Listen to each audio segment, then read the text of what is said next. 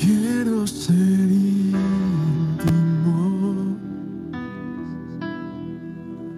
reconocido por ti, escuchar tu voz, impregnarme de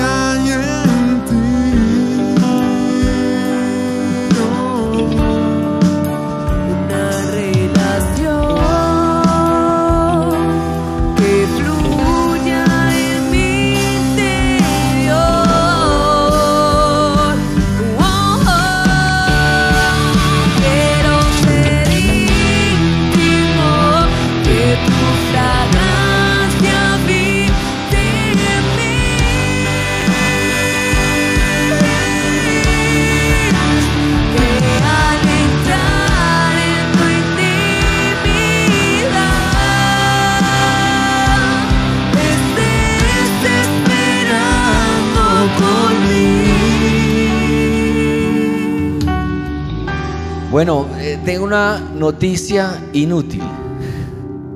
No sirve para nada la noticia, pero va a ser mi introducción. ¿Tú sabes cuál es la persona que tiene más seguidores en el Instagram? Esto no cambia la vida de nadie, pero es solo farándula. Cristiano Ronaldo tiene en su Instagram, en su cuenta, más de 230 millones de seguidores. Y lo digo como introducción porque estaba leyendo el libro de Jeremías. Jeremías fue un hombre que predicó en su generación a su pueblo. Y durante todo el tiempo que Jeremías predicó, no consiguió ni un seguidor. Ni uno. En toda la época de su ministerio, Jeremías nadie lo siguió. Al contrario, fue rechazado, fue odiado, golpeado, colocado en un cepo, puesto en la cárcel y acusado como traidor. Nadie, nadie siguió a Jeremías, ni lo que él estaba predicando a un pueblo que nunca lo quiso escuchar. Jeremías 6:16, así dice el Señor, deténganse en los caminos y miren y pregunten por los senderos antiguos. Esto era la palabra que Jeremías daba al pueblo. Pregunten por el buen camino y no se aparten de él. Así hallarán el descanso anhelado, pero ellos dijeron, no los seguiremos. Jeremías predicaba a un pueblo que era rebelde, un pueblo que era duro de servir, que era terco. Y predicó toda su vida a un pueblo que nunca lo siguió, ni el mensaje que él daba. Él decía, vuelvan por el camino correcto, vuelvan por la senda antigua. Ellos decían, no lo haremos. Luego en Jeremías 4:22 dice, mi pueblo es necio. Aquí está hablando Dios. Mi pueblo es necio. No me conoce. Son hijos, son hijos, pero son hijos, hijos insensatos, que no tienen entendimiento. Son hábiles para hacer el mal, no saben hacer el bien. Y qué dolor uno tener que expresarse así de los hijos.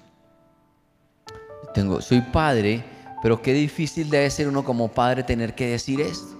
Son mis hijos, yo los amo, pero son necios, son insensatos, no tienen entendimiento.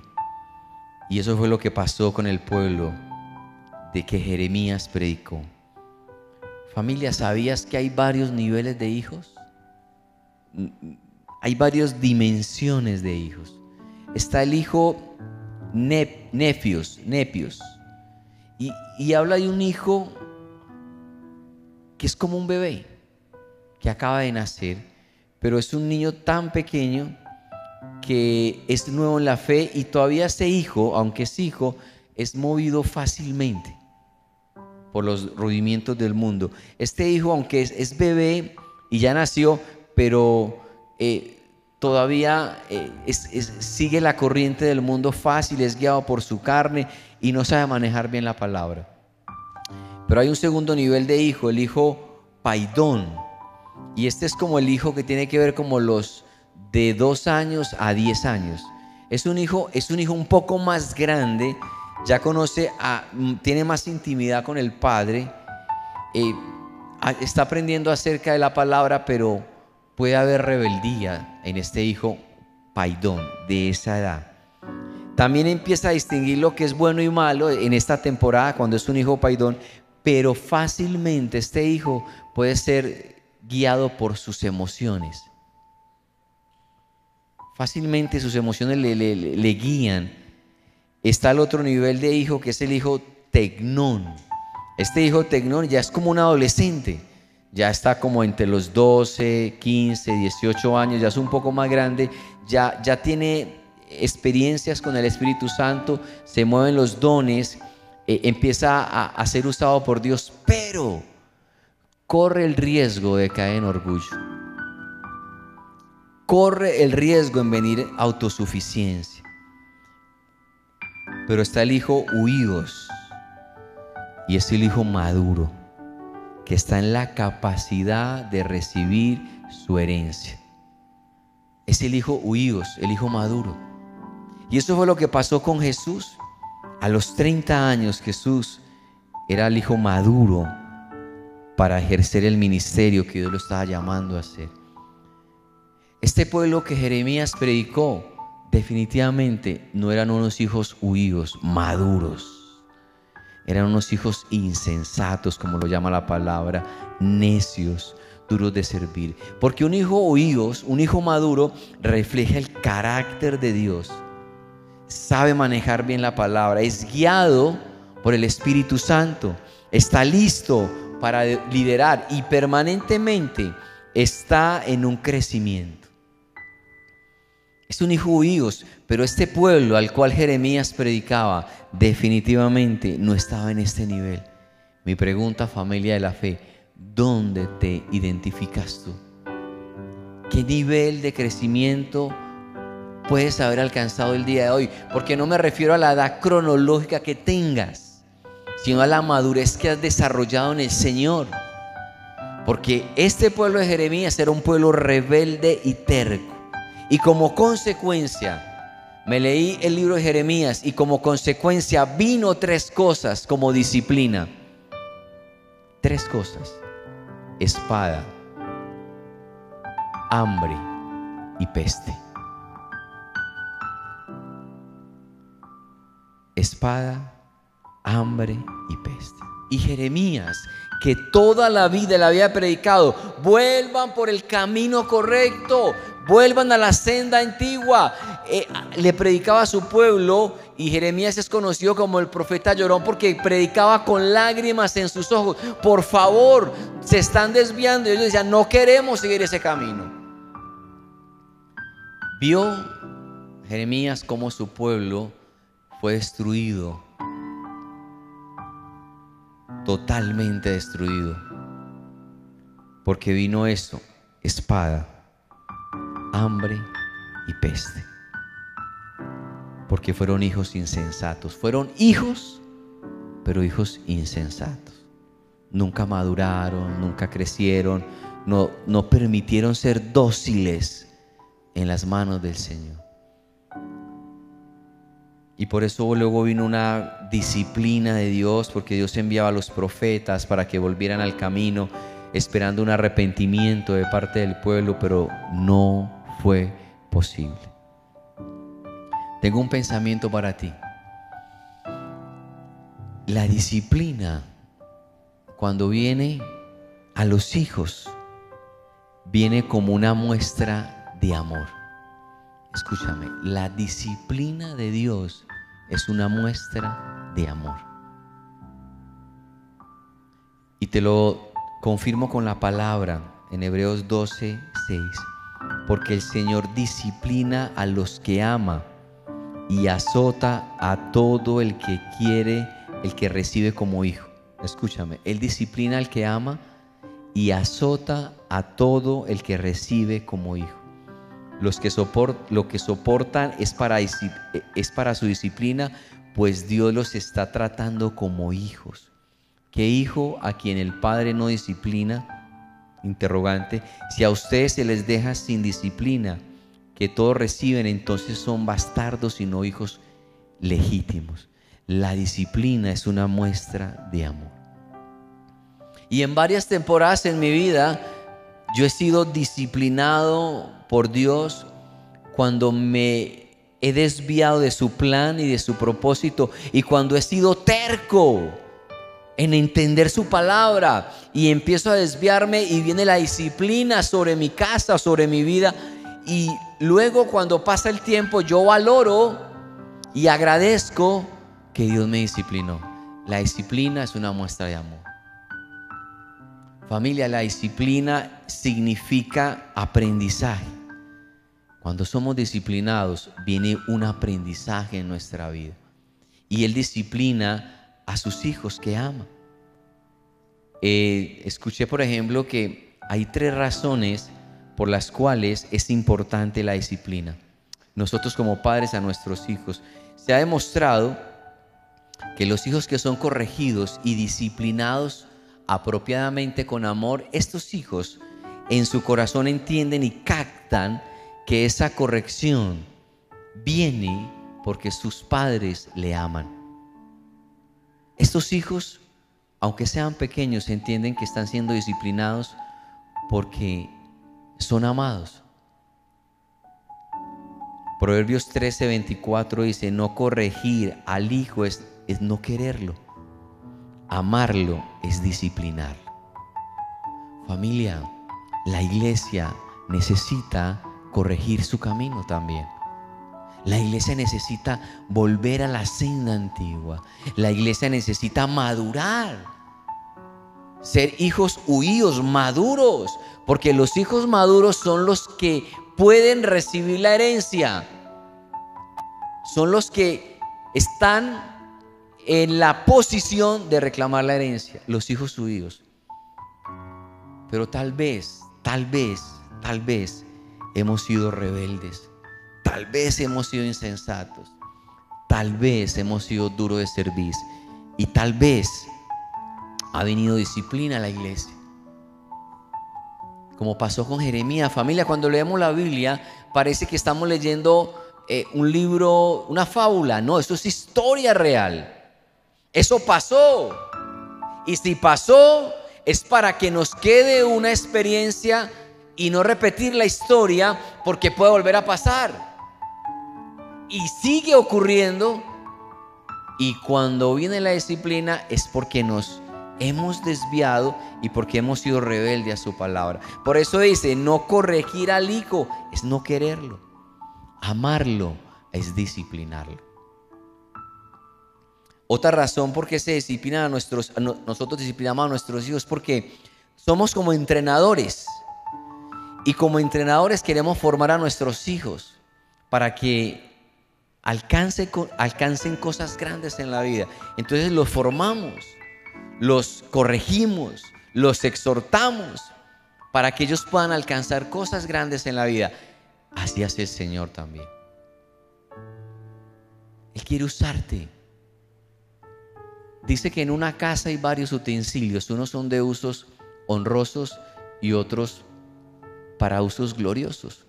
Honrosos y otros no tan honrosos. Pero el que se limpia de estas cosas, dice la palabra, el que se limpia de estas cosas será usado en una mayor medida. Familia, ¿tú quieres ser usado por Dios? ¿Tú quieres que tu familia sea una familia de bendición? ¿Tú quieres que Dios cumpla el propósito en ti?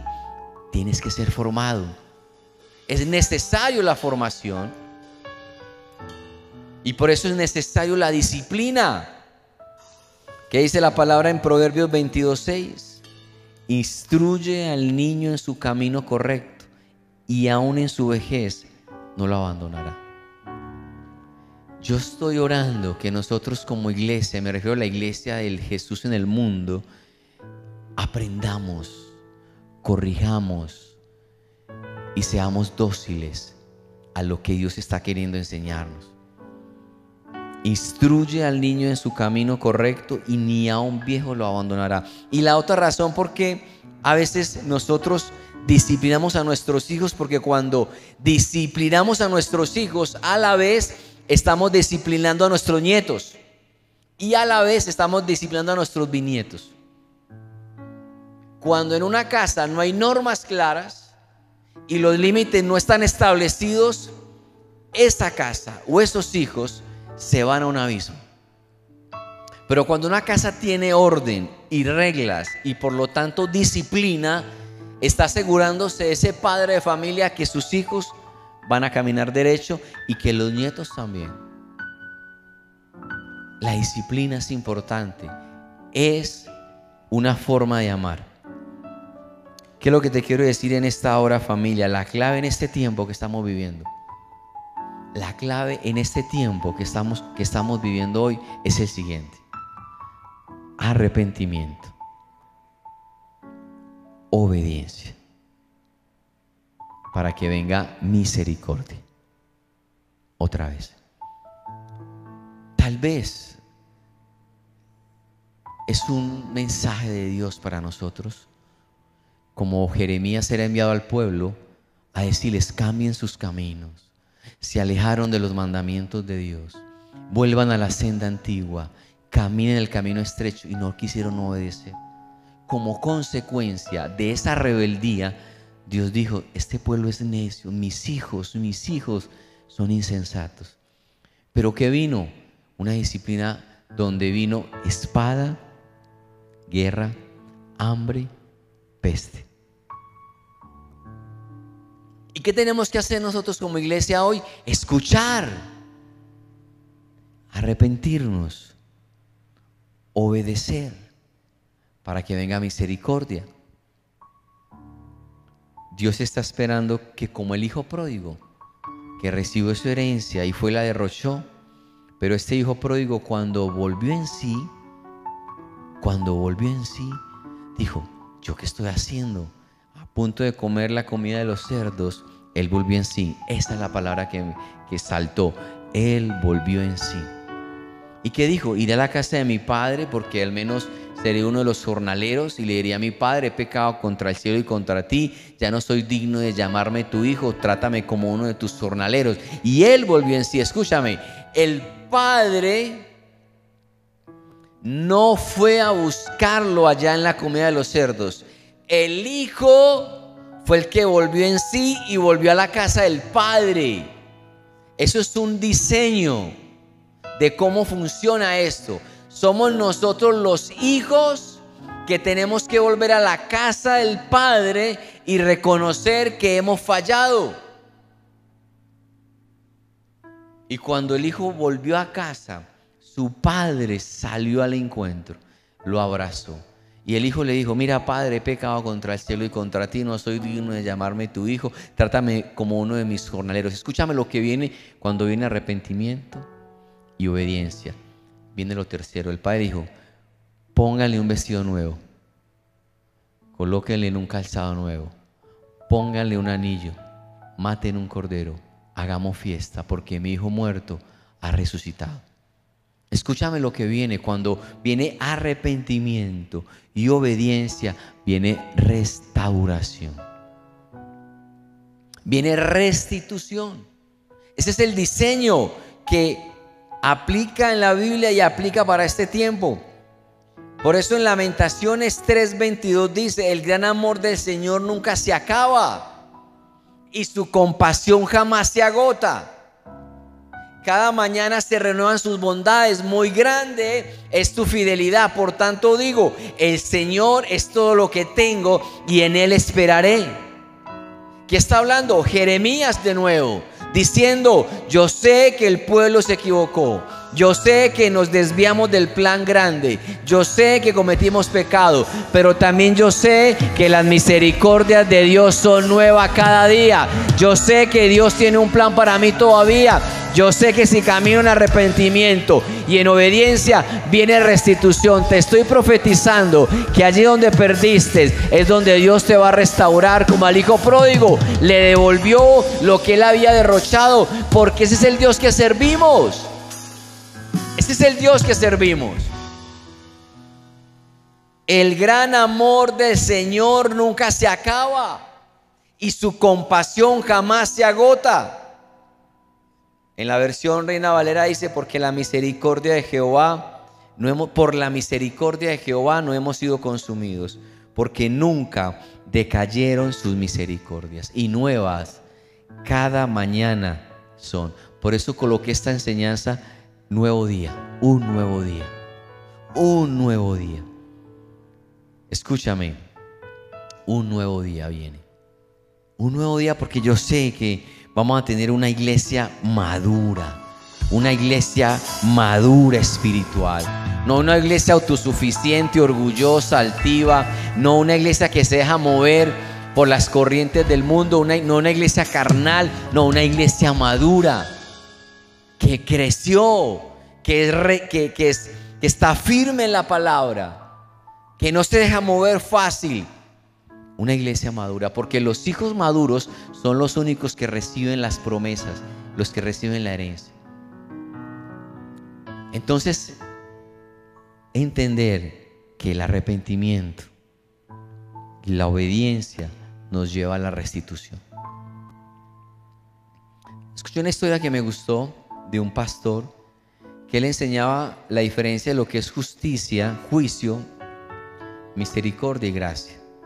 Y él decía que el juicio equivale como cuando, una historia, un adolescente toma el carro de su padre sin permiso, está ebrio y manejando el carro lo estrella en la casa del vecino. El carro lo destruyó, la casa tumbó una puerta, hizo un daño grande. ¿Cuál es, cuál es la justicia? A la justicia es que él tiene que pagar y que este hombre debe colocar una denuncia y que debe ir a la cárcel y que tiene que pagar los daños y que debe de quedar sentenciado. Eso es la justicia. O sea, ¿qué es la justicia? Pagar lo que se ha hecho y reparar lo, daño, lo que se ha dañado. Pero supongamos que esta familia dice, no, sabes, Eh, vamos a hacer lo siguiente, ustedes son mis vecinos, Eh, yo sé que el papá tuyo está sin empleo, hagamos lo siguiente, yo no voy a colocar ninguna denuncia, no voy a ir a colocar ninguna, eh, voy a ir al juez a colocar esta denuncia, no, no, tú me pagas los daños de mi casa y ya. Eso se llama misericordia. Misericordia significa recibir menos de lo que uno se merece. Y está bien, pero ¿sabes qué es la gracia? La gracia es increíble. La gracia es, hombre, tú te equivocaste. Tienes 16 años, tomaste el carro de tu papá, borracho, no tenías pase, pero sabes, vamos a hacer lo siguiente. Yo voy a arreglar la casa que tú dañaste, pero te quiero regalar el pase para que aprendas a manejar carro. Y quiero que vengas a mi casa a cenar. Eso es gracia. Gracia significa que no recibimos lo que merecemos, sino todo lo contrario. El justo paga por el injusto. El inocente responde ante el culpable. Y esto es lo que ha hecho nuestro Dios familia. Esto es lo que pasó en la cruz.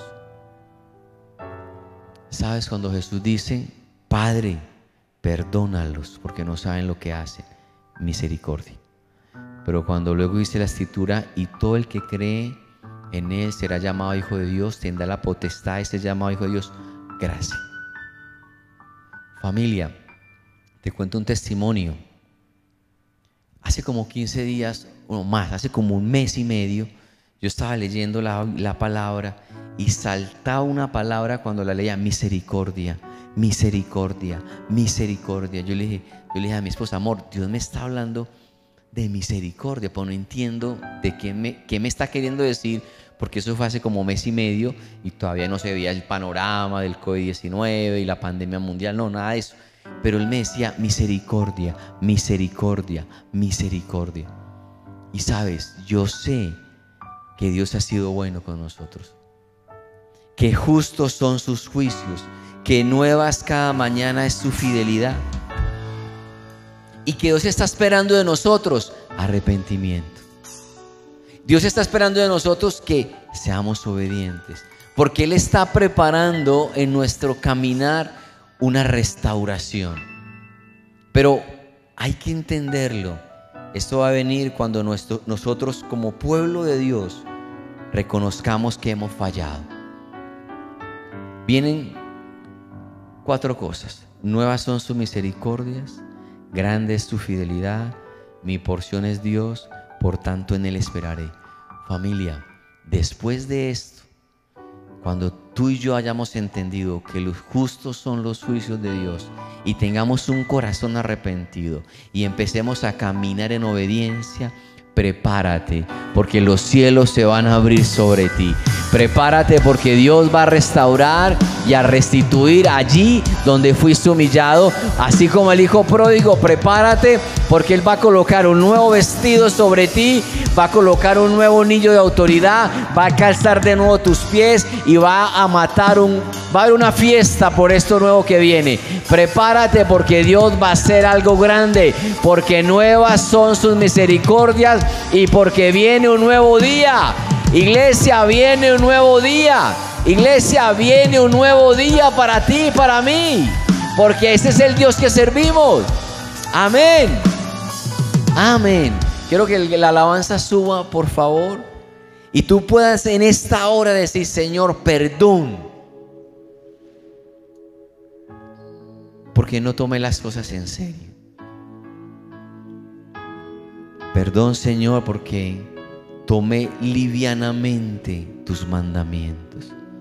Perdón porque jugué, jugué con la santidad y me revolqué en el fango.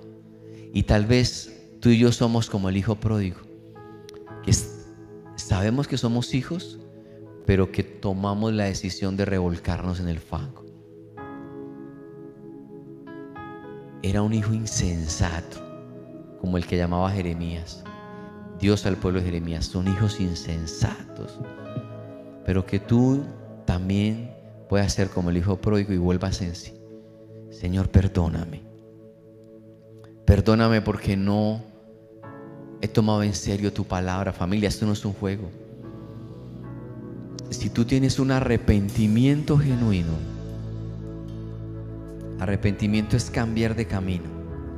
Si tú tienes un arrepentimiento genuino y tomas la decisión de obedecer a Dios en todo, pureza sexual. Sabes que en una iglesia se tiene que predicar de Jesús, pero también se tiene que predicar de la palabra de Dios, pero también se tiene que predicar de santidad.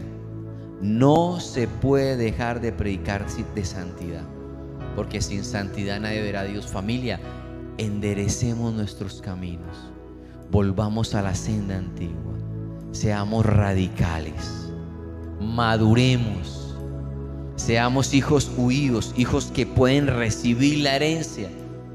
Saquemos el orgullo, quitemos la murmuración, caminemos en pureza sexual, tomemos decisiones radicales, no vendamos nuestra bendición por un plato de lentejas. Empieza a tomar en serio estos mandamientos de Dios, porque entonces Dios traerá nuevas misericordias sobre ti. Un nuevo día vendrá, un nuevo día viene para la iglesia. Y allí donde estás, cierra tus ojos, dile Señor, perdónanos porque no hemos sido obedientes a tu palabra, Dios. Perdónanos, Señor. Dios te entrego mis cargas. En el nombre de Jesús. Te doy mi aflicción. Vengo a ti quebrantado. Necesito tu paz.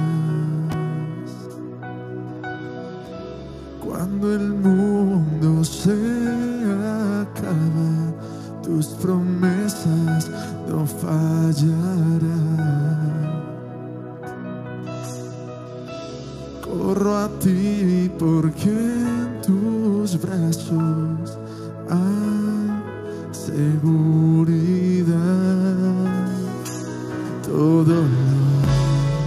haces nuevo, haces nuevo.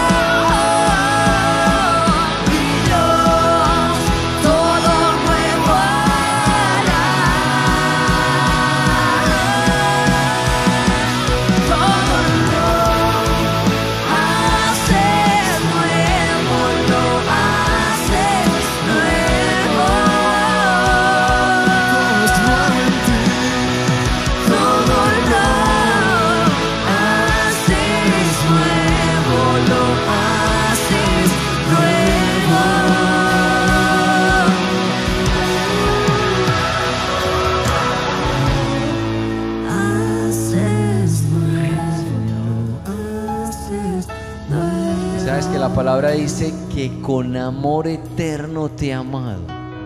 Dice Dios, y por eso he prolongado mi misericordia sobre ti. Familia, seamos un pueblo dócil en las manos de Dios. Y podamos recibir esta palabra, el gran amor del Señor nunca se acaba y su compasión jamás se agota. Cada mañana se renuevan sus bondades. Muy grande es su fidelidad. Muy grande su fidelidad. Está diciendo, nuevas son cada mañana y grande su fidelidad. Nuevas son cada mañana su misericordia. Viene un nuevo día para ti. Viene un nuevo día de Dios para tu casa. Viene algo nuevo de Dios para ti. Dios va a desatar una restauración cuando entremos en un arrepentimiento genuino y seamos dóciles en sus manos. Va a ocurrir como al hijo pródigo que lo había perdido todo, pero todo lo volvió a recuperar porque esa es la misericordia de Dios para con su iglesia. Familia, prepárate a lo nuevo que viene de Dios. Viene un nuevo día. Viene un nuevo día sobre tu matrimonio, sobre tus sueños, sobre tu casa, porque nuevas y cada día son las misericordias de Dios sobre ti. Les amamos familia. Dios les bendiga. Bendiciones. Viene un nuevo día. Viene un nuevo día. Dios les bendiga. Muchas gracias. Bendiciones.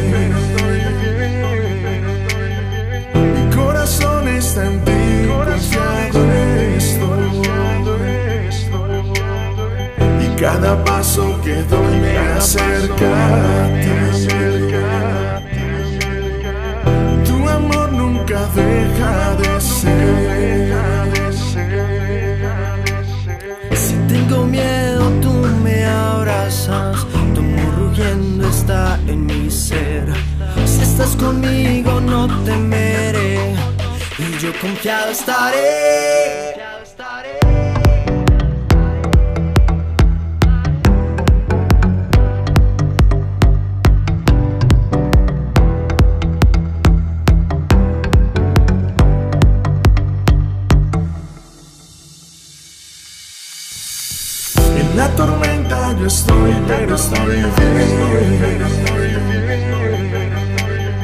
Mi corazón está en ti, en esto. Y cada paso que doy me acerca a ti.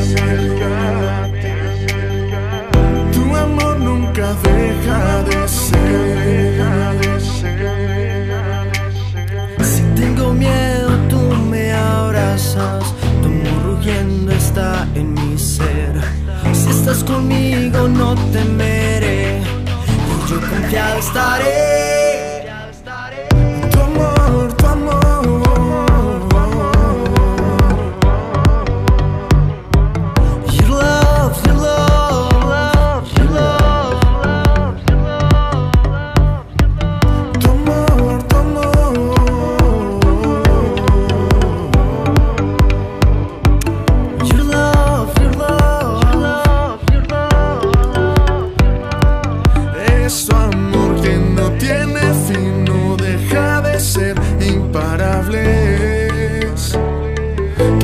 Cambiará, nunca fallará, perdura para siempre. Es tu amor que no tiene fin, no deja de ser imparables.